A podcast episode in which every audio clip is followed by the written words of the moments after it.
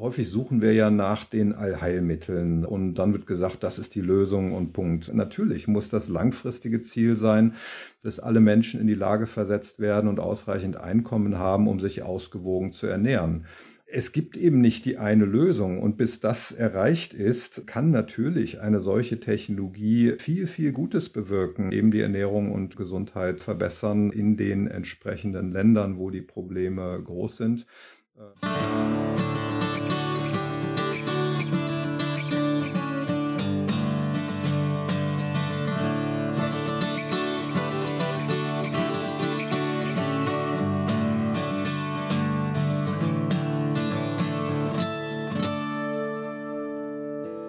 Guten Tag, guten Morgen. Hallo. Hier Krautlinge. Hier ist wieder Krautner. Heute ist Samstag, der 4. September 2021. Schön, dass ihr eingeschaltet habt. Hier ist David und mir gegenüber sitzt wieder Laura. Hi Laura, wie geht's? Hallo. Ja, soweit. Ganz gut. Ja? Also, ja, mir persönlich geht's gut. Welt ist momentan nicht so schön, aber darüber wollen wir ja heute Aber Klausur, eher nicht sprechen. Klausurphase hast du gut überstanden. Ja, das stimmt. Das war die beste Klausurphase meines hey, Lebens. Sehr gut, sehr Ja. gut. Ja. Das ist doch schön. Und bald beginnt auch für dich ein neuer Lebensabschnitt, gell? Genau. Also wenn jemand Wohnung in Düsseldorf hat, bitte schreiben. ich suche noch. Ja. Ja, genau. Also ich ziehe nach Düsseldorf. Ja, sehr schön. Ja. Und dann arbeitest du beim C, ne? Ja, genau. Das ist für alle, die es nicht wissen, ein Pflanzenforschungsexzellenzcluster. Ganz genau. Es ist ein sehr, sehr cooler, ähm, ja, cooles Konsortium an, an, an Lehre und Forschung, die da Ja, ja, genau. in unserem Bundesland existiert. Ja. Worum soll es denn heute gehen, Laura? Heute geht es um Welternährung, Pflanzenzucht und Nachhaltigkeit, aber wir besprechen heute, dass Nachhaltigkeit nicht unbedingt nur das ist, was ihr euch vielleicht darunter vorstellt, also halt einfach dieses, dieses eindimensionale, dieses ja nur ökologisch, sondern dass Nachhaltigkeit einfach viel mehr Ebenen hat. Ja, und das werden wir heute lernen. Mhm. Aber zunächst, wie immer, äh, als Serviceteil hier die Gartentipps, die ich euch mitgeben möchte für September. Natürlich gibt es immer noch viel zu ernten. Nicht nur Tomaten, die jetzt wahrscheinlich bei euch, wenn sie denn eben die Krautfäule überlebt haben, gerade in Hülle und Fülle dastehen, sondern eben auch Obst, was jetzt mittlerweile an den Bäumen hängt. Das sieht man hier auch, wenn man die Straße lang geht, schon ganz schön. Vielleicht kennt ihr auch ein paar Ecken, wo vielleicht Obstbäume stehen. Ich hatte das bei, bei dem Wochenblatt des Dorfes, wo meine Mutter wohnt, gesehen. Da gibt es tatsächlich so einen Abschnitt, wo steht, welche Obstbäume öffentlich beerntet werden können. Die stehen dann Mm. irgendwie am Kreisverkehr oder an der Mhm. Schule oder so und dann kann man hingehen und sich seine Mirabellen oder Äpfel oder Birnen dann mitnehmen. Genau, also ihr müsst viel ernten, weil es muss ja auch gegessen werden, haltbar gemacht werden. Aber denkt auch daran, Saatgut zu gewinnen, falls ihr Gemüse angebaut habt, was samenfest ist, dass ihr einfach ein paar auch ausreifen lasst, damit ihr genug Nachzucht und Saatgut für nächstes Jahr habt. Und anscheinend ist auch jetzt ein guter Zeitpunkt, um Blumenzwiebeln zu stecken. Wenn man das in seinem Garten haben möchte, dann, ähm, dann ist das jetzt der richtige Zeitpunkt. Und wir haben ja in der letzten Folge mit Alexandra Klein gelernt, dass Blumen wichtig sind. Nicht nur Zucchini, Kü- Kürbis etc., sondern eben auch äh, so ein bisschen eine Vielfalt an Blumen und Blüten zu schaffen. Genau. Wer dafür nochmal Inspiration braucht, einfach nochmal in die letzte Folge reinhören. Ganz genau. Ja, du hattest schon gesagt, es geht heute um Welternährung. Mhm. Was ist denn mit Laura-Ernährung? Was hast, was hast, Was für eine was hast du gekocht die Woche? Ja, Chana Masala. Das Mhm. ist ein Gericht aus Kichererbsen und Tomaten und dazu serviere ich gerne noch Reis. Und was da eigentlich so den Unterschied macht, ist das Gewürz Garam Masala. Also Es ist eine Gewürzmischung. Und da habe ich ziemlich lange nachgesucht und habe dann in Eigelshofen auf dem Markt, bin ich dann fündig geworden. Hm. Und ja, schmeckt einfach super lecker. Also wenn man sehr gern indisch ist, dann ist das, ist das eine gute Alternative. Meine Familie hat's mitgegessen. Die waren am Anfang so ein bisschen, ja, zwiegespalten, weil viele von denen halt nicht gern indisch essen. Mhm. Ähm, und da muss man sich ja dann auch erstmal an die ganzen Gewürze gewöhnen, wenn man halt nur die deutsche Kost kennt aus Kartoffeln, Gemüse in Sahnesoße und Fleisch. Mhm. Äh, ja, aber es hat denen trotzdem geschmeckt. Ja, das ist lecker. Ich kenne das auch. Das ist auch relativ schnell zubereitet, Mhm, ne? genau. Also auch wirklich super einfach, relativ wenig Zutaten. Ja. Vorher diese Gewürzpaste machen, das macht da Genau. auch immer diesen Unterschied. Ja. Ja, das finde ich eine super Idee. Da ist super viel drin an Pflanzenprodukten. Also Kichererbsen natürlich Mhm. als Hauptbestandteil. Das sage ich jedes Mal, weil du ganz oft Hülsenfrüchte benutzt. Das ist auch Ja. gut so, weil Kichererbsen sind nämlich auch Hülsenfrüchte, Leguminosen, können auch Stickstoff fixieren in der Symbiose mit Knöllchenbakterien. Und deswegen sind sie eine super Ähm, ist eine super Kultur, die nicht so viel gedüngt werden muss, die super Nährwerte hat, die als Fleischersatz gut ist. Über die könnte ich jetzt viel erzählen, habe ich jetzt schon. jetzt rede ich Mhm. weiter, da kommen viel Tomaten rein. Ne? Mhm. Man kann am besten, glaube ich, wenn man äh, keine eigenen hat, diese Dosentomaten, die aber ganz und geschält Ja, genau. sind, glaube ich, nehmen. Ne? Genau. Weil da ist am meisten noch Geschmack drin, finde ich zumindest. Ja.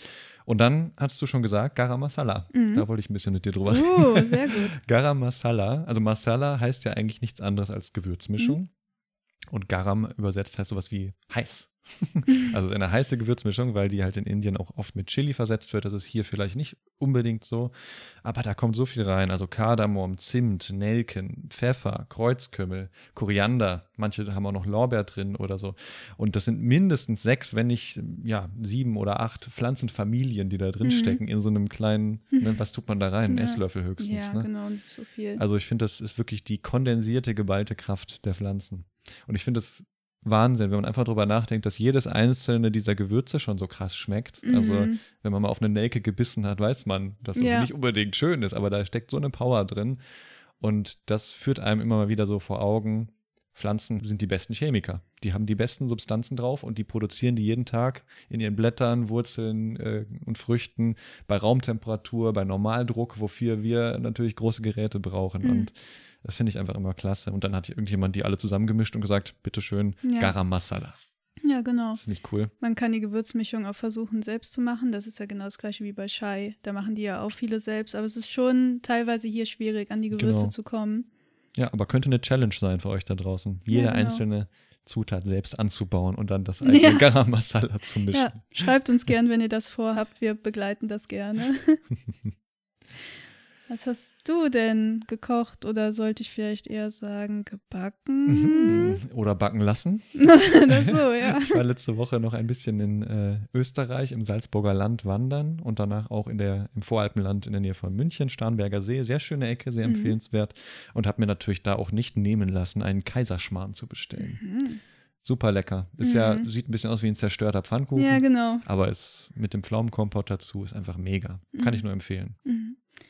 Er wird ja auch meistens mit Rosinen zubereitet. Waren da auch Rosinen drin? Ich glaube, da hatte man sogar die Wahl, ob man die möchte oder nicht. Ja. Ich hatte ja. welche mit Rosinen. Ja, viele mögen ja auch keine Rosinen. Mhm. Ich weiß aber nicht, woran das liegt. Liegt das an der Konsistenz? Weißt du das? Weil die schmecken ja eigentlich süß. Ich finde und sie super. ja, Die haben natürlich so ein bisschen was Muffiges, ne? Die Ja, sind ja getrocknet ja, genau, genau. ja. Ja, das kann sein. Wo, ähm, ich hatte auch überlegt, ob ich vielleicht was über Pflaumen erzählen soll. Wir haben nämlich auch super viele im Garten. Die sind aber leider teilweise an einer, leiden teilweise leider an einer Pilzkrankheit. Ach echt? Ja, ich hab, konnte aber leider noch nicht identifizieren, welcher, weil da gibt es ein paar. Aber weil halt das Wetter jetzt die ganze Zeit so nass war, ähm, Hm. die teilweise halt auch viel früher schon reif geworden sind, sind jetzt ein paar, ja, nicht mehr so genießbar, würde ich sagen, und sind Mhm. dann auch schon runtergefallen. Aber ich habe mir mal Gedanken gemacht über Rosinen und vielleicht habt ihr euch ja auch schon mal gefragt, was der Unterschied zwischen Rosinen, Sultanin und Korinthen ist. Und da habe ich ein bisschen recherchiert und herausgefunden, dass der Unterschied in der Rebsorte und in der Verarbeitung besteht. Korinthen werden aus kleinen, dunklen Trauben hergestellt und stammen bevorzugt aus der Nähe von Korinth in Griechenland. Ja, tatsächlich. Aber Wie einfach. ja, ja, wirklich. Aber wenn man halt im Supermarkt das sieht und denkt so, hä, was, was sind denn Korinthen? Stimmt, sind ja. da nicht einfach Rosinen? So, Ja. aber genau, da gibt's Unterschiede. Und Sultanin und Rosinen stammen aus der gleichen Traube, der Sultana aus der Türkei, werden aber unterschiedlich lange getrocknet und erhalten dann so unterschiedliche Farben. Und Sultanin und Rosinen werden oft noch geschwefelt, um die Farbe aufrechtzuerhalten und die Haltbarkeit zu verlängern. Wenn man darauf verzichten möchte, kann man dann auf Bioware zurückgreifen, weil die werden meistens nicht geschwefelt. Oder Korinthen nehmen, oder? Ja, genau, Ja. genau, weil die Mhm. werden nicht geschwefelt. Ah ja, So. interessant. Genau, weil die eben auch diese andere Farbe haben, so wie ich das verstanden habe. Genau, weil die Trauben eh schon klein und dunkel sind. Mhm. Ähm, so, aber das heißt nicht, dass Rosinen nur aus diesen Ländern stammen oder halt eben äh, Korinthen oder eben Sultanin, sondern sie werden auch in Amerika angebaut und Australien oder auch eben Südafrika. Außerdem stärken sie die Nerven durch den hohen Anteil an Magnesium. Und das kannst du ja auch gerade zum Ende deiner Promotion gut gebrauchen, denke ich mir. Und vor allem nach der Wanderung letzte Woche. Ja, Genau. das stimmt. Ja, Ja. also wenn ihr euch das mal gefragt habt, mal in die Studentenfuttermischung schauen. Ich weiß nicht, ich glaub, die Studierendenfutter. Ja, ja, in die Studierendenfuttermischung. Die, ja, die Packungen sind ja noch nicht gegendert. Nee, leider ähm, Genau, ich weiß gar nicht. Ich denke mal, da sind meistens Rosinen drin. Aber ich habe da auch, glaube ich, noch nie so richtig ja. drauf geachtet. Ja, spannend. Genau. Ja, super viele Pflanzen jetzt schon wieder hier im Vorgespräch vorgekommen. Ihr wisst ja, das ist eh unser Lieblingsthema. Aber heute wird es ein bisschen größer, ein bisschen globaler, ein bisschen, ja, äh, vielleicht auch was schwerer an mancher Stelle, aber auch, ähm, ja, die Herausforderungen unserer Zeit stehen halt vor der Tür oder sind schon mit, einer Fu mit einem Fuß aus der Tür raus oder wie auch immer man es nennen will. Wir müssen uns unterhalten. Wir müssen sprechen. Und dafür haben wir, glaube ich, einen ziemlich guten Gesprächspartner rausgesucht, mit dem wir jetzt ins Gespräch gehen würden. Machen wir das mal. Wir sprechen heute mit Professor Dr. Martin Keim von der Uni Göttingen. Er ist Agrarökonom und beschäftigt sich mit Welthunger, mit Nachhaltigkeit in Lebensmittelproduktion. Und heute ist er bei uns in der Leitung. Hallo, Herr Keim. Hallo, ich grüße Sie. Hallo. Wir wollen langsam einsteigen, oder? oder? Ja, genau. Wir haben ja immer so eine kleine Einstiegsfrage, um uns so ein bisschen aufzuwärmen. Und wir sprechen ja heute über Welternährung. Und da würden wir gerne von Ihnen erstmal wissen, was ist eigentlich Ihre favorisierte Proteinquelle und welche ist Ihre Lieblingsmilch? Okay, also ähm, fangen wir mal mit der Milch an. Bei der Milch äh, bin ich tatsächlich Fan von äh, ganz normaler Kuhmilch, äh, weil ähm, mir die schmeckt. Allerdings geht ja die Frage, na klar, schon äh, darauf hinaus, welche Rolle tierische Produkte tatsächlich spielen in meiner eigenen Ernährung. Bei Fleisch bin ich äh, sehr sparsam geworden. Also ich bin kein Vegetarier, aber äh, Flexitarier mit sehr, sehr seltenem Fleischkonsum, wenn es hochkommt, einmal die Woche. Ähm, und was ich als Proteinquelle super finde, sind alle Arten von Hülsenfrüchten, vor allen Dingen Linsen die, naja, zum einen hochwertiges Protein liefern, zum anderen in der Landwirtschaft, im Anbau einfach auch viele Vorteile bieten, weil es Leguminosen sind, die Stickstoff selber aus der Luft synthetisieren und damit keinen Stickstoffdünger brauchen. Und das hat natürlich eine ganze Reihe von Umweltvorteilen. Außerdem sind sie lecker. ja, auf die Technologien oder auch den Nutzen von Leguminosen kommen wir auf jeden Fall später nochmal zu sprechen. Vielleicht sollten wir erstmal klären, was macht eigentlich ein Agrarökonom? Also was tun Sie in Ihrer Arbeit? Woran forschen Sie derzeit? Also ähm, ein Agrarökonom beschäftigt sich äh, natürlich im weiteren Sinne mit wirtschaftlichen und sozialen Fragen von Landwirtschaft und dem Ernährungssektor oder dem Ernährungssystem im weiteren Sinne. Ich speziell tue das mit einer Brille der Nachhaltigkeit, vor allen Dingen auch mit Blick auf den internationalen Kontext. Ich habe in meiner Arbeit und, und mache das äh, auch heute einen äh, großen Schwerpunkt auf die armen Regionen in der Welt, Afrika, Asien, Lateinamerika. Und da spielt natürlich die Landwirtschaft eine große Rolle für äh, ganz viele Menschen, Kleinbäuerinnen und Kleinbauern, die wichtigste Einkommensquelle. Mhm. Was sind Ihrer Meinung nach oder Ihrer Ansicht nach die wichtigsten Faktoren, an denen man schrauben oder arbeiten kann, damit Landwirtschaft nachhaltiger wird?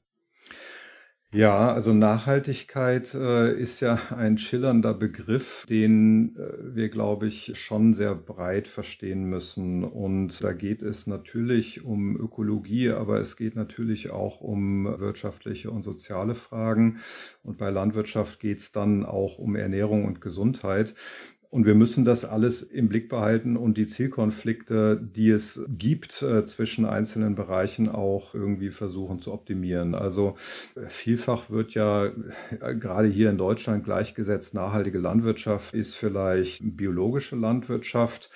Äh, kann sie zum Teil sein, aber sie liefert auch niedrigere Erträge. Und wenn ich das jetzt hochskaliere und eine Landwirtschaft mit niedrigen Erträgen habe, die nicht ausreichend Lebensmittel Lebensmittel äh, für die wachsende Weltbevölkerung produziert, dann kann es auch nicht nachhaltig sein, weil es nicht genug für die Menschen produziert. Und insofern muss ich schauen, wie ich natürlich die Dinge äh, gut unter einen Hut kriege. Ähm, zum einen produktiv sein, das heißt ertragreich Landwirtschaft betreiben. Ich muss klimaangepasst sein, weil der Klimawandel findet statt und ja rasanter, als viele das gern haben äh, oder vielleicht auch realisieren. Und ich muss natürlich umweltfreundlicher werden. Die Landwirtschaft hat eine ganze Menge von Umweltwirkungen, viele davon negativer Art. Und das kann und muss besser werden. Und äh, wenn ich das, äh, diese drei Aspekte alle berücksichtige, dann kann Landwirtschaft nachhaltiger werden und vielleicht auch nachhaltig sein. Aber nachhaltig Nachhaltigkeit, was ist wirklich nachhaltig, ist natürlich immer auch eine Frage des Kontextes, verändert sich im Zeitablauf und, und deswegen bevorzuge ich eigentlich die Sprachweise, ich bewege mich in Richtung Nachhaltigkeit, ich werde nachhaltiger und mhm. stelle nicht Nachhaltigkeit als etwas so ganz Absolutes hin, weil es sich eben im Zeitablauf ändert und angepasst werden muss. Mhm. Ein Ideal sozusagen, dem man entgegenstreben kann und da die besten Lösungen sucht auf dem Weg dahin, oder? Ja, es ist ein Ideal, was aber nicht statisch ist. Ähm, genau. Also nur um mal äh, ein kurzes Beispiel, was ich damit meine. Also ich meine, wenn wir auf dem Planeten äh, ein paar hunderttausend Leute wären, dann könnte ich anders wirtschaften nachhaltig, als wenn wir acht Milliarden oder zukünftig zehn Milliarden haben. Also das muss ich natürlich im Blick behalten und deswegen ist das, was gestern nachhaltig war, nicht unbedingt das, was mhm. heute und morgen nachhaltig sein wird. Mhm. Ja. Es existiert ja auch das Modell des, ähm, des Dreiecks der Nachhaltigkeit, also Ökologie, Ökonomie und Soziales. Und dass mhm. es halt nicht reicht, nur ökologisch zu denken, um einen nachhaltigeren Weg einzuschlagen. Genau, alles drei ist wichtig äh, und muss natürlich auch gleichgewichtig berücksichtigt werden. Ja. Also dreidimensionale Nachhaltigkeit fordern wir an dieser Stelle. Sie haben eben schon gesagt, dass viele sich dann berufen auf biologischen oder ökologischen Landbau. Ähm, jetzt hat, glaube ich, ein Kollege von Ihnen kürzlich noch eine Studie veröffentlicht aus der Uni Göttingen, die auch zeigt, dass der Ökolandbau zum Beispiel gar nicht mehr Vielfalt schafft auf dem Acker, gerade eben aus den Gründen, dass mehr Fläche gebraucht wird für den gleichen Ertrag. Den packe ich auch mal, oder diese Studie packe ich euch da draußen mal in die Show Notes, die könnt ihr dann nachlesen. Aber ja, generell ist vielleicht gar nicht zielführend, wenn wir diesem idealen Zustand oder dieser, dieser Nachhaltigkeit hinterherlaufen, entgegenstreben, wenn wir diese Trennung so strikt halten zwischen öko und konventionell oder wie auch immer man es nennen will, sondern tatsächlich wollen wir ja vielfältig sein, sowohl was die Pflanzen angeht, als auch was die Technologien angeht. Ähm, wie kann Landwirtschaft vielfältiger werden in diesem Kontext? Welche Technologien könnten genutzt werden, um eben diese Nachhaltigkeit, um ihr einen Schritt näher zu kommen? Ja, also erstmal Landwirtschaft muss auf jeden Fall vielfältiger werden aus verschiedenen Gründen. Einmal aus ökologischen Gründen, aber dann auch aus Ernährungs- und Gesundheitsgründen, weil wir uns nicht ausreichend vielfältig ernähren. Und gerade wenn wir darauf schauen, wie wir auch beispielsweise den Fleischkonsum reduzieren, müssen wir vielfältiger im Sinne von Pflanzen werden. Das, das vorweg aber zur Frage, wie kriegen wir das hin? Also ich glaube, die Frage, die wir uns erstmal stellen müssen, ist, warum ist denn eigentlich unsere Landwirtschaft, so wie wir sie heute in Deutschland beobachten, äh, so wenig vielfältig? Und das ist auch in anderen Regionen der Welt zum Teil so. Aber der Grund dafür ist, dass wir uns in der Forschung und auch in der Politik äh, mit dem, was gefördert wird, sehr, sehr stark auf einige wenige Kulturarten konzentriert haben, nämlich die günstigen Kalorienlieferanten. Das ist Getreide, das ist Zucker, das sind ölhaltige Früchte, also Raps, Soja, äh, Palmöl. Und klar, ich meine, Kalorien sind wichtig und wenn Leute an Hunger denken, dann denken sie in erster Linie an Kalorien und es war schon auch wichtig, die Kalorienproduktion zu steigern in den letzten Jahrzehnten. Aber äh, wir müssen schon erkennen, dass Kalorien natürlich nicht alles ist für eine gesunde Ernährung und dass äh, eine Landwirtschaft, die eingeengt auf ganz wenige Kulturarten ist, eben auch eine ganze Reihe Probleme mit sich bringt. Und deswegen müssen wir vielfältiger werden. Und das ist zum einen eine Frage von politischer Förderung. Also wir müssen weg von der Förderung für die wenigen Kulturarten Kulturarten und, und viel breiter werden. Auch in der Forschung müssen wir breiter werden. Und dann zum konkreten Punkt, äh, den Sie ansprachen, welche Technologien können uns dabei helfen? Naja, ein Grund, warum Landwirte heute lieber Weizen und Mais als Bohnen und Linsen anbauen, ist auch der, dass genau Bohnen und Linsen in der Vergangenheit nicht ausreichend beforscht wurden. Das heißt also, der technische Fortschritt, der Ertragsfortschritt in diesen Pflanzen, der wurde gar nicht ausreichend erforscht und gefördert. Und jetzt brauchen wir Technologien, die das hinkriegen. Und wenn wir uns zum Beispiel neue Züchtungstechnologien anschauen, Genschere wie äh, CRISPR-Cas und ähnliches, dann haben wir Werkzeuge, mit denen wir an allen Pflanzen kostengünstig arbeiten können und relativ schnell Fortschritt schaffen können. Und das ist eigentlich genau das, was wir brauchen. Wir müssen also den fehlenden Fortschritt bei den vernachlässigten Kulturarten der letzten Jahrzehnte aufholen und dazu können Technologien wie eben neue Züchtungsverfahren helfen. Aber äh, na klar auch anderes, also äh, breitere Fruchtfolgen und, und eben die entsprechende politische Förderung ähm, und, und die Leitplanken dazu. Wir haben auch ein paar HörerInnen-Fragen bekommen und natürlich auch eingebaut. Zum Beispiel fragt Janina auf Instagram, ob Golden Rice zum Beispiel, ob das cool ist oder Quatsch. Also jetzt ein Zitat von Janina. Vielen Dank für die Nachfrage. Ähm, was halten Sie von Golden Rice oder von solchen Technologien, solchen Züchtungen?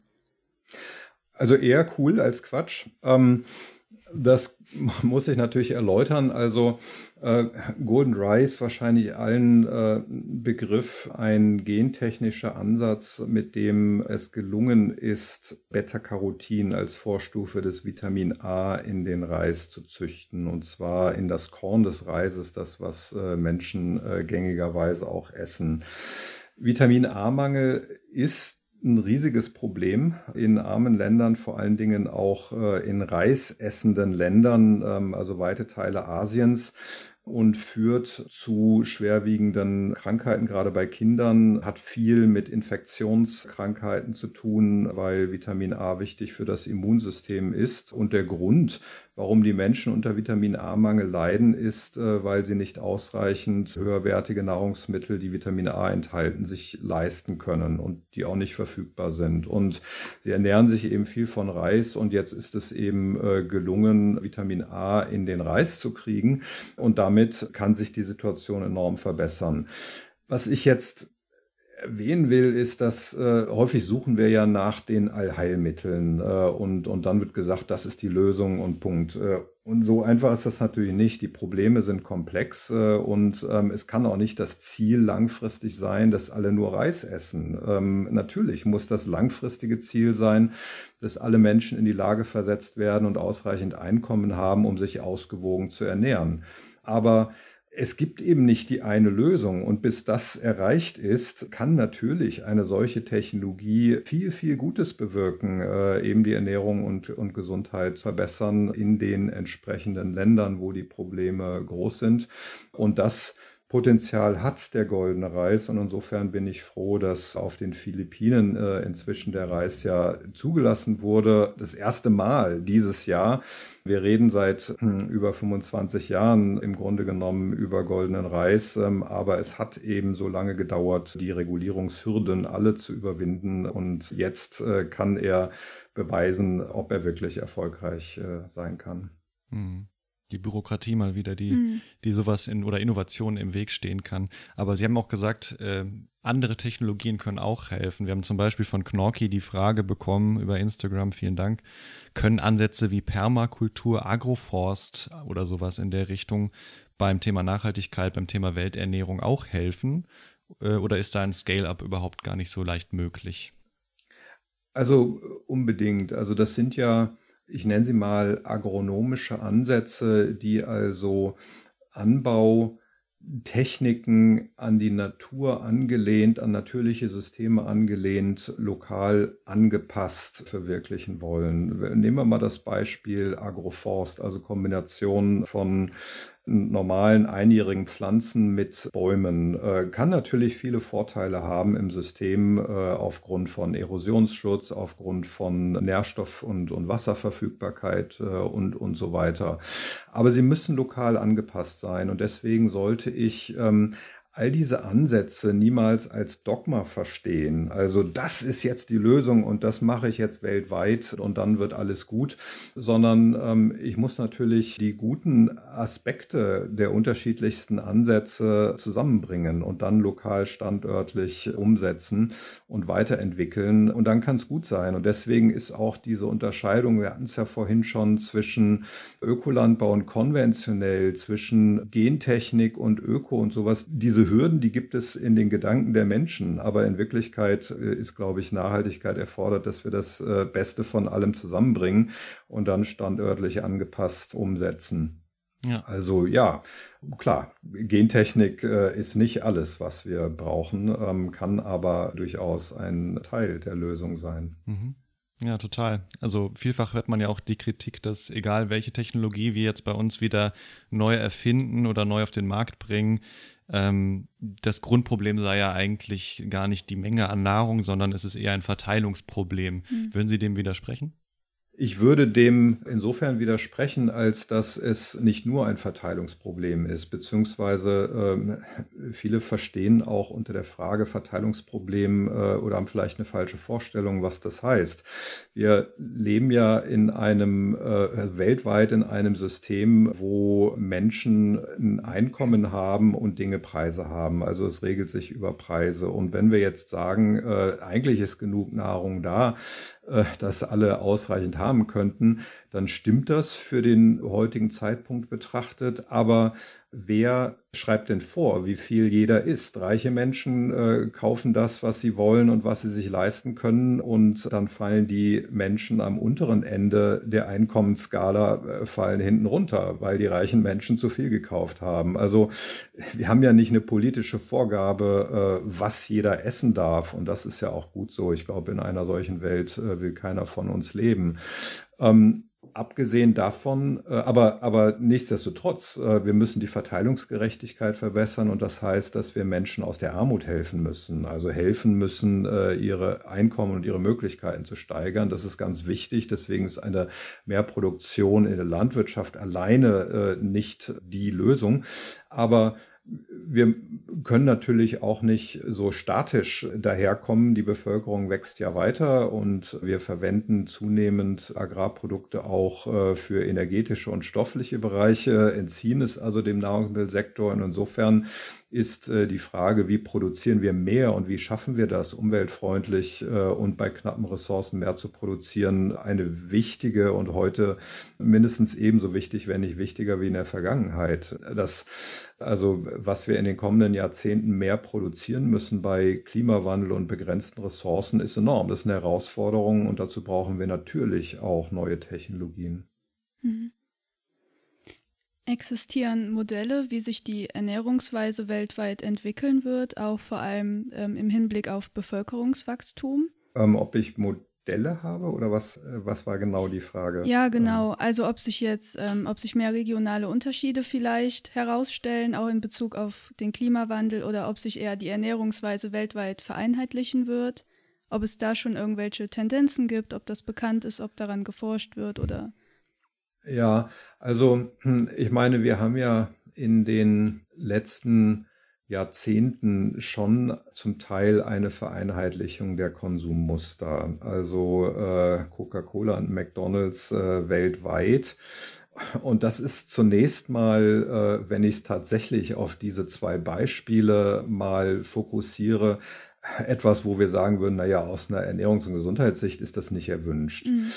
Auf der anderen Seite hat die Globalisierung äh, der Ernährungsmuster natürlich auch mit sich gebracht, dass wir heute wie selbstverständlich Pizzadöner und Sushi bei uns haben. Und ich glaube, das wollen wir auch nicht missen. Also insofern ist, glaube ich, ähm, beides ein Stück weit der Fall. Regionale Unterschiede wird es weiterhin geben, weil natürlich Essen viel auch durch äh, Kultur und Kontext geprägt ist. Äh, aber eine Globalisierung findet auch statt und das ist zum gewissen Teil auch gut und wichtig.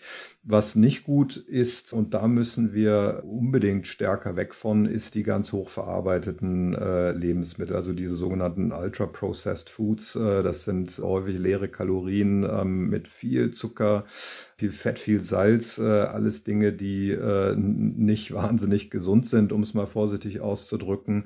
Und davon sollten wir weg. Das beobachten wir übrigens nicht nur in den reichen, sondern auch in den armen Ländern zunehmend. Äh, und das ist keine gute Entwicklung. Mhm. Ja, Sie haben auch einen sehr interessanten Ringvortrag oder in einer Ringvorlesung äh, mitgewirkt. Die stelle ich auch mal in die Shownotes. Das könnt ihr euch mal anschauen da draußen. Ein sehr inspirierender Vortrag, wo Sie auch nochmal deutlich machen, dass, ähm, dass eben, dass wir so gewohnt sind, alles immer zur Verfügung zu haben, dass wir alles immer kaufen können, wie Sie sagen, Sushi, Döner, ganz egal, aber auch Erdbeeren im Winter oder so. Und das ist in anderen Gegenden der Welt eben nicht so. Und deswegen kann es natürlich sein, dass wir kalorientechnisch genug produzieren, aber in entlegenen Gegenden haben wir Marktentfernung, wir haben saisonale oder Saisonalität als ein Problem, was wir hier gar nicht mehr kennen. Ähm, von daher ist es wichtig, dass wir über diese Sachen nachdenken. Sie haben jetzt gerade eben auch das Stichwort Globalisierung genannt. Können Sie sich denn vorstellen, dass durch das, das Fortschreiten der Globalisierung, wenn sie denn noch mehr fortschreiten kann als sowieso schon, ähm, so irgendwie ein Phänomen auftauchen kann, dass nur in bestimmten Gegenden, wo, sagen wir mal, die Produktion stabil bleibt, trotz des Klimawandels, Gegenden, die vielleicht nicht so äh, Schwankungen unterliegen wie wir, dass da dann die Produzenten der Zukunft sind, dass von da aus die Lebensmittel der Zukunft produziert werden oder ist das, äh, ist das Quatsch? Ich kann mir nicht ein Szenario vorstellen, wo jetzt tatsächlich nur in ein oder zwei Regionen der Welt äh, Lebensmittel produziert werden und die den Rest der Welt äh, versorgen. So als Extremum äh, kann und will ich mir das nicht vorstellen. Aber der Klimawandel hat natürlich Auswirkungen, die regional sehr unterschiedlich sein können. Und wir wissen von den unterschiedlichsten Klimamodellen, dass die negativen Effekte auf die Landwirtschaft äh, in tropischen und subtropischen Regionen viel, viel größer sein werden als bei uns. Bei uns sehen wir schon, dass äh, eine Dürre, die ähm, oder auch eine Überschwemmung die Ernten äh, reduziert. Und ja, das hat natürlich mit dem Klimawandel zu tun, aber die Effekte in den Tropen und Subtropen sind viel größer und werden viel, viel größer sein. Und das ist äh, insofern beängstigend, weil dort ja viele arme Menschen leben, weil dort ein starkes Bevölkerungswachstum nach wie vor stattfindet. Und insofern muss, glaube ich, ein ganz wesentlicher Aspekt sein, dass wir Technologien und Anbaumöglichkeiten und Mechanismen entwickeln, die diesen Menschen helfen, sich besser anzupassen. Also ich muss ja Dinge nicht hinnehmen, sondern äh, kann versuchen, meine Systeme anzupassen, sodass durch trockentolerantere und hitzetolerantere Landwirtschaft eben trotzdem Anbau in diesen Regionen auch weiter möglich ist. Nichtsdestotrotz sind unsere gemäßigten Breiten hier in Europa schon Gunststandorte, die weniger negativ auch vom Klimawandel betroffen sein werden. Und insofern müssen wir schon auch die Verantwortung erkennen, dass wir die Welt äh, ein Stück weit mitversorgen müssen. Also nicht, wir versorgen die Welt, aber wir sind hier an einem Gunststandort viel, viel mehr als anderswo und können nicht aufhören, äh, produktive Landwirtschaft zu betreiben, weil äh, die Welt ist so groß nicht und irgendwie sitzen wir alle in einem einem Boot und, und jeder muss das tun, was ihm oder ihr eben an, an Möglichkeiten äh, bereitsteht. Ähm, also nicht das Modell Europa versorgt den Rest der Welt, aber schon äh, Europa wird auch seiner internationalen Verantwortung gerecht. Mhm.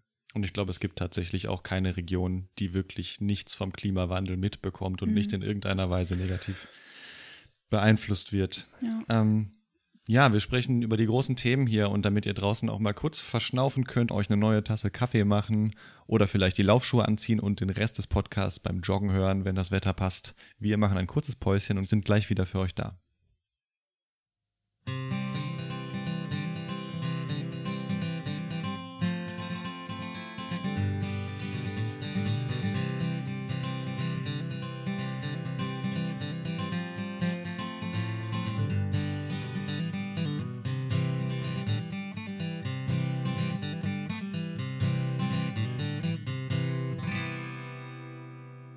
Wir kommen langsam wieder aus der Pause zurück und sprechen weiter mit Herrn Professor Dr. Martin Keim über Welternährung. In dem netten Vorgespräch haben wir erfahren, dass ihre Kinder ja auch diese Woche wieder zur Schule gegangen sind. Die Schule hat ja wieder angefangen. Vielleicht haben wir ja auch ein paar Schülerinnen und Schüler, die uns zuhören. Und unsere Frage wäre, sollte nachhaltige Ernährung ein Pflichtfach in der Schule werden oder Teil des Unterrichts, des Erdkundeunterrichts?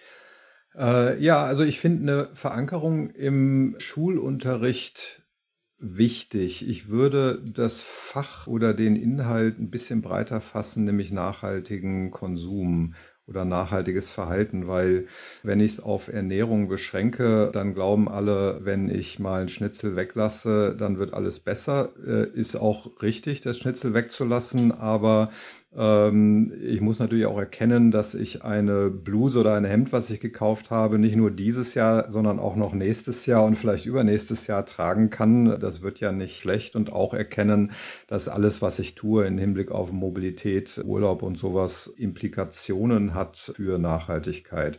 Das heißt gar nicht, dass ich auf alles verzichten muss. Aber ein Bewusstsein dafür, was das eigentlich für Klima- und Ressourcen- und Umweltimplikationen hat, das ist, glaube ich, gut und wichtig. Ernährung gehört natürlich dazu. Aber wir werden nachhaltige Entwicklung für zukünftig 10 Milliarden Menschen auf unserem Planeten nicht hinbekommen, nicht alleine hinbekommen, nur durch Technologie. Wir werden schon auch unser Verhalten und unseren Konsum anpassen müssen. Und dazu gehört natürlich Bewusstsein und, und Bildung. Und dazu gehört die Ausprägung und Entwicklung neuer Normen. Und das kann ich nicht den Elternhäusern überlassen, äh, die das ja selber nicht kennen. Ich muss es schon irgendwo im jungen Alter verankern. Und da ist natürlich die Schule der richtige Ort. Also insofern klares Ja ähm, muss im Schulunterricht verankert werden. Mhm. Und ich glaube, vielerorts fragt man sich dann auch, wie kann man Nachhaltigkeit denn wirklich messen? Also es gibt ja gängige Modelle, Lebenszyklusanalysen und Ökobilanzen, was im weitesten Sinne, glaube ich, das gleiche ist. Das können Sie gerne nochmal erklären. In dem Zusammenhang haben wir nämlich auch viele Hörerfragen gekriegt, zum Beispiel von Tobi über Twitter, der fragt, stimmt es, dass ein Apfel aus Neuseeland eine bessere Klimabilanz haben kann als ein heimischer Apfel, zum Beispiel aus dem Kühlhaus? Vielleicht können Sie das beantworten und im, Zuge auch erklären, wie man das überhaupt misst. Ja, es ist ein äh, interessantes Beispiel, weil ähm, es, glaube ich, sehr deutlich machen kann, ähm, dass es wichtig ist, für jeden so ein bisschen zu begreifen, wo entstehen eigentlich die großen Klimawirkungen für den Fall jetzt äh, oder Umweltwirkungen ähm, äh, oder Nachhaltigkeitswirkungen von unterschiedlichen Produkten. Und viele glauben ja, dass der größte Klimaeffekt aus Landwirtschaft und Ernährung durch den Langstreckentransport passiert. Also dass der Apfel von Neuseeland nach Europa geschifft wird. Und es stimmt nicht. Der Langstreckentransport mit dem Schiff macht weniger als zwei, drei Prozent der gesamten Klimabilanz des Apfels aus. Viel, viel mehr entfällt auf die Produktion und die Produktionsbedingungen. Äh, wie und wo produziere ich das? Äh, mit welchen Technologien? Und vieles entfällt auch auf beispielsweise kurze Transportwege mit kleinen Transportern ähm, von hier nach da, hat einen viel, viel größeren Effekt, als wenn ich eine Riesenladung mit dem Schiff äh, von Neuseeland nach Europa bringe. Und letztlich und das ist auch ganz wichtig für die Frage von Saisonalität. Ich meine, Äpfel werden geerntet im Herbst und werden dann gekühlt. Und wenn ich im Frühjahr nach einem halben Jahr Kühlung, äh, die natürlich energieintensiv ist, den Apfel ähm, hier aus der lokalen Produktion esse, dann hat er viel, viel mehr Treibhausgase durch Energie und Kühlung produziert als der importierte ähm, Apfel aus Neuseeland. Das trifft aber im Herbst beispielsweise nicht zu, wenn er frisch geerntet ist. Und insofern ist ist äh, das Wichtige an der Sache ist nicht zu sagen, der Apfel aus Neuseeland ist besser als der aus dem alten Land, sondern die wichtige Sache ist zu erkennen, was sind denn eigentlich die wichtigen Quellen für die Umwelteffekte. Und wenn das bei allen einigermaßen bewusst ist, dann kann ich mich auch entsprechend besser angepasst verhalten. Und wie wird Also ja? Regionalität ist nicht äh, automatisch gut. Ähm, das kommt sehr darauf an.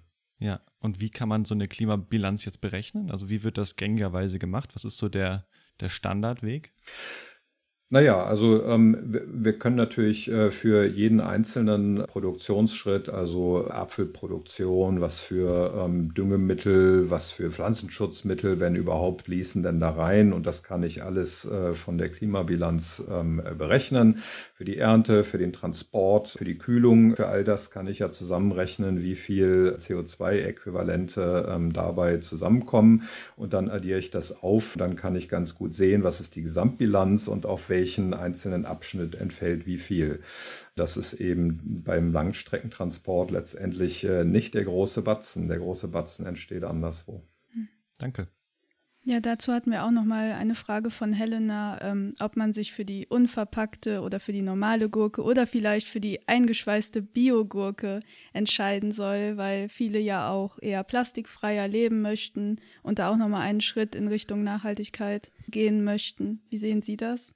Ein Trend äh, zu weniger Verpackungen finde ich prinzipiell natürlich gut und wichtig. Aber das große Problem der Verpackung äh, ist nicht Klima, sondern ist, dass Verpackungen und damit das Plastik, wo es landet. Wenn es in der Umwelt landet, ist es eine Katastrophe.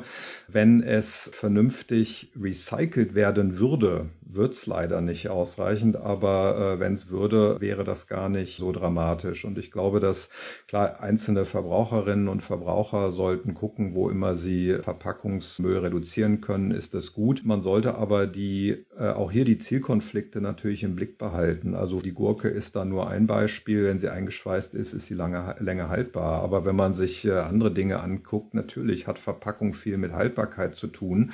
Und wenn ich Dinge unverpackt kaufe, kaufe und sie verderben und ich sie wegwerfen muss, dann hat es natürlich nicht viel gebracht. Dann habe ich die Verpackung eingespart, war an anderer Stelle durch das, äh, durch die Verschwendung, das Wegwerfen ähm, oder das, äh, die Produktion, die eigentlich nicht hätte sein müssen, weil ich es am Ende nicht äh, gegessen habe, dann da eben die Bilanz wieder zunichte gemacht. Ich glaube, Recycling ist ein wichtiges Stichwort. Verpackungsmüll reduzieren dort, wo es möglich ist. Aber noch ein anderer Aspekt. Also ich kann ja auch sagen, naja, ich gehe jeden Tag einkaufen, dann wird es besser, dann werfe ich nicht so viel weg. Ja, das passt für einige ins Lebensmodell, für andere aber nicht. Äh, wenn, ein, wenn alle Menschen täglich einkaufen würden, dann bräuchte man viel, viel mehr Zeit. Wahrscheinlich fällt es auf die Frauen zurück. Die Frauen werden in ihre alte Rolle zurückgepresst. Äh, das wollen wir alle nicht. Und was noch viel schlimmer wäre, wenn dieser tägliche Einkauf am Ende noch mit dem Auto passiert. Ne, für diese kleinen Mengen immer mit dem Auto irgendwo hinfahren, was zu kaufen. Also in dem Fall dann lieber mal was Eingeschweißtes kaufen und auf das Auto verzichten und die Rolle der Frau stärken. Also ich erwähne das, um diese Zielkonflikte klar zu machen und zu sagen, auch hier nicht ein Dogma, nicht jedes Verpackungsstück äh, ist auf jeden Fall böse oder schlecht. Ähm, aber äh, klar, wenn ich es reduzieren kann, äh, dann sollte ich es tun. Ja. Das könnt ihr da draußen dann auf jeden Fall euren Kindern vermitteln und im mhm. neuen Schulfach nachhaltiger Konsum, was dann bald in die Schulen kommt, ausdiskutieren.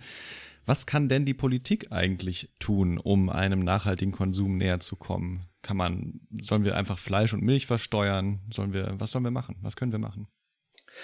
Ja, also ähm, ich finde Steuern äh, schon einen wichtigen Ansatzpunkt. Da ziert sich ja die Politik, da will sie überhaupt nicht ran, weil das auch unbeliebt ist. Aber ähm, ich bin überzeugt davon, dass Steuern auf beispielsweise CO2-lastige Produkte und dazu gehören tierische Produkte aber auch andere, dass das hilfreich wäre. Also ohne diese Preisanreize werden Verhaltensveränderungen nur sehr langsam stattfinden und wir müssen sie beschleunigen. Und da können steuerliche Anreize durchaus hilfreich sein.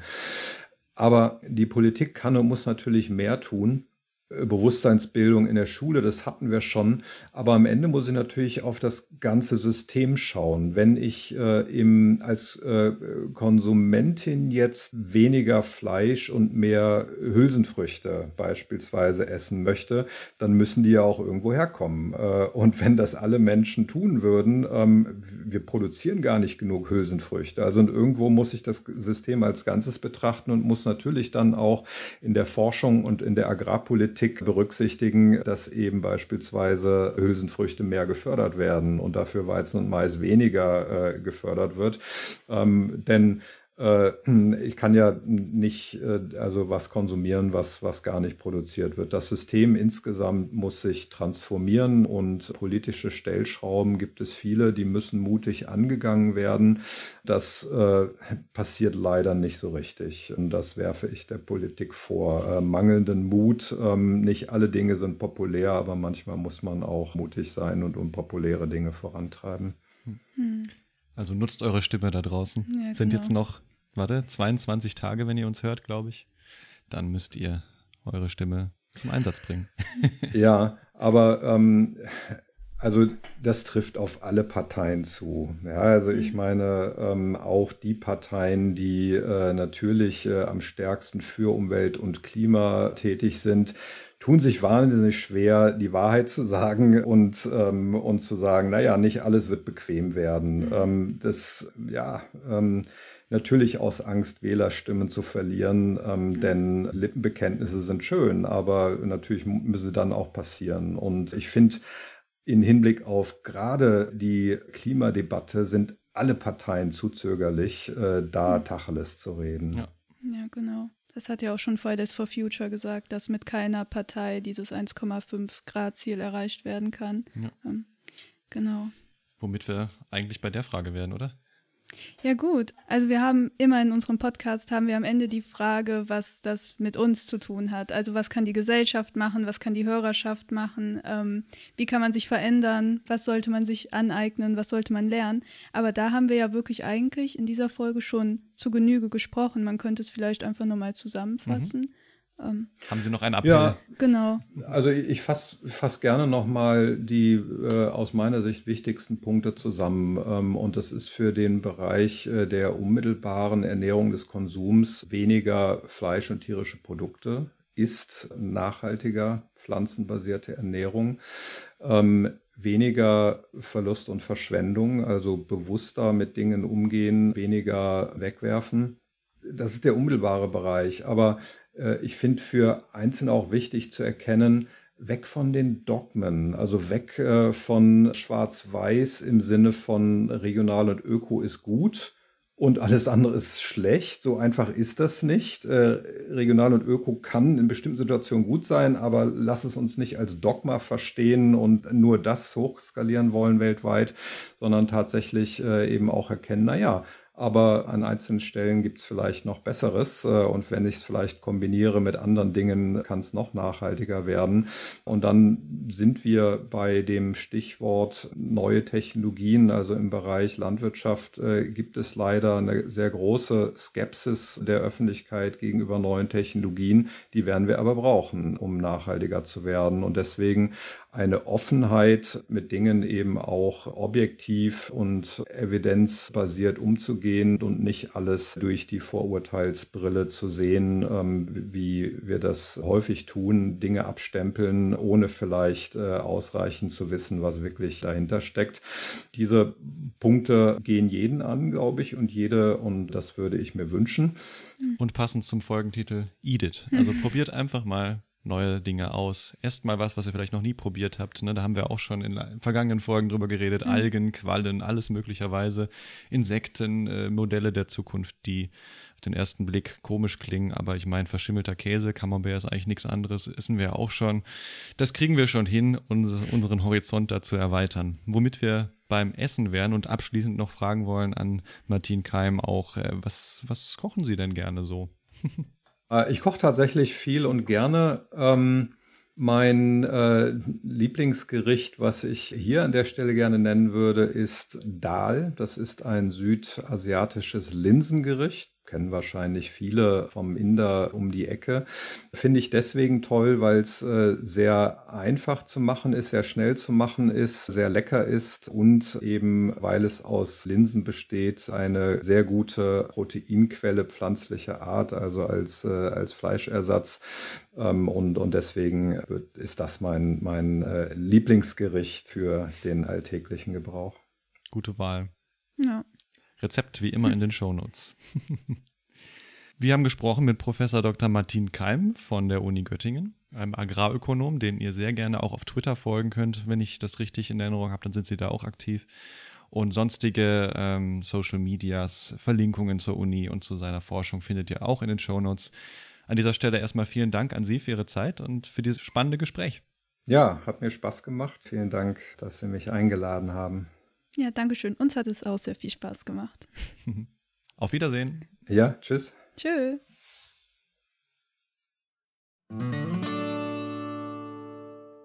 Wow, schon wieder viel gelernt. Und was ich da zum Beispiel jetzt raus mitnehme, was ich vorher noch nicht wusste, ist, dass eben dieser Transportweg gar nicht so einen riesen Einfluss hat. Natürlich kommt es auf das Transportmittel an.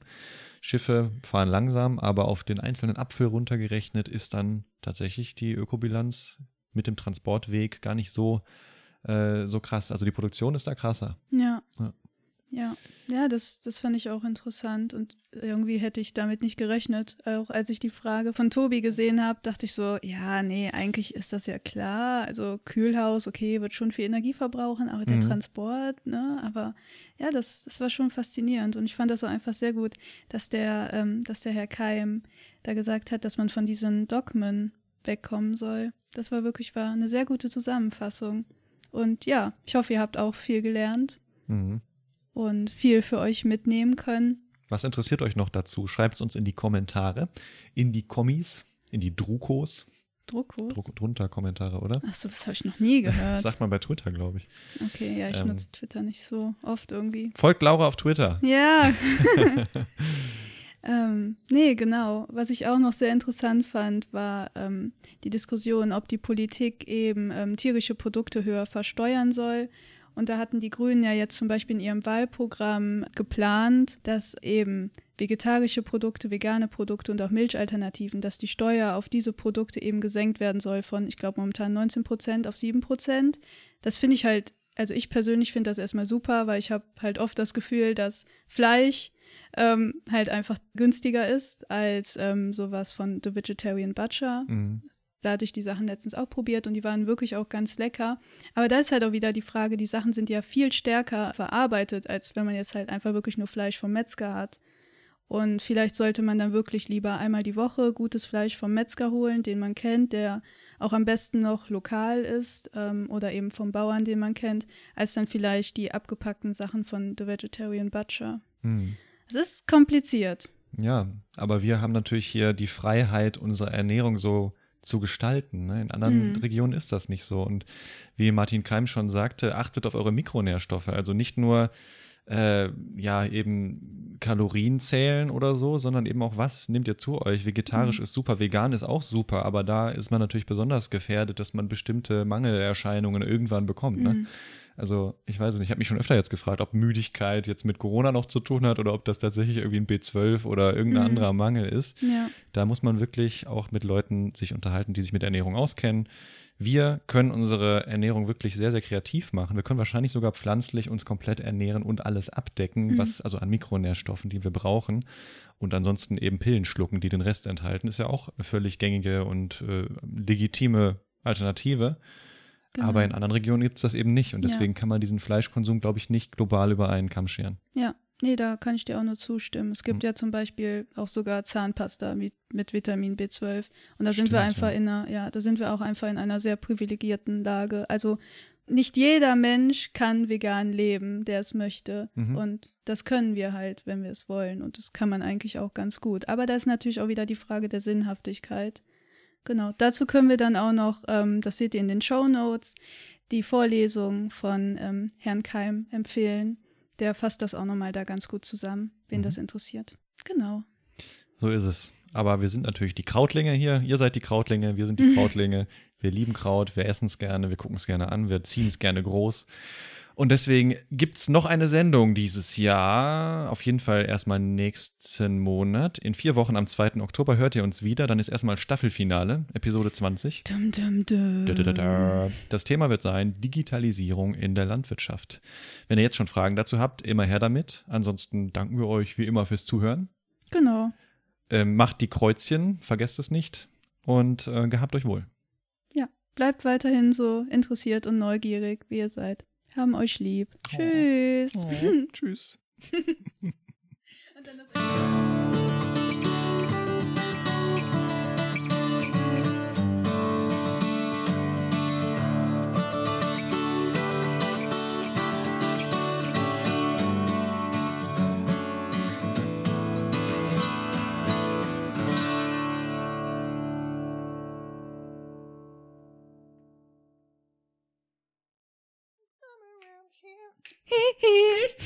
Au! Wie geht das Lied? Dun, dun, dun, dun.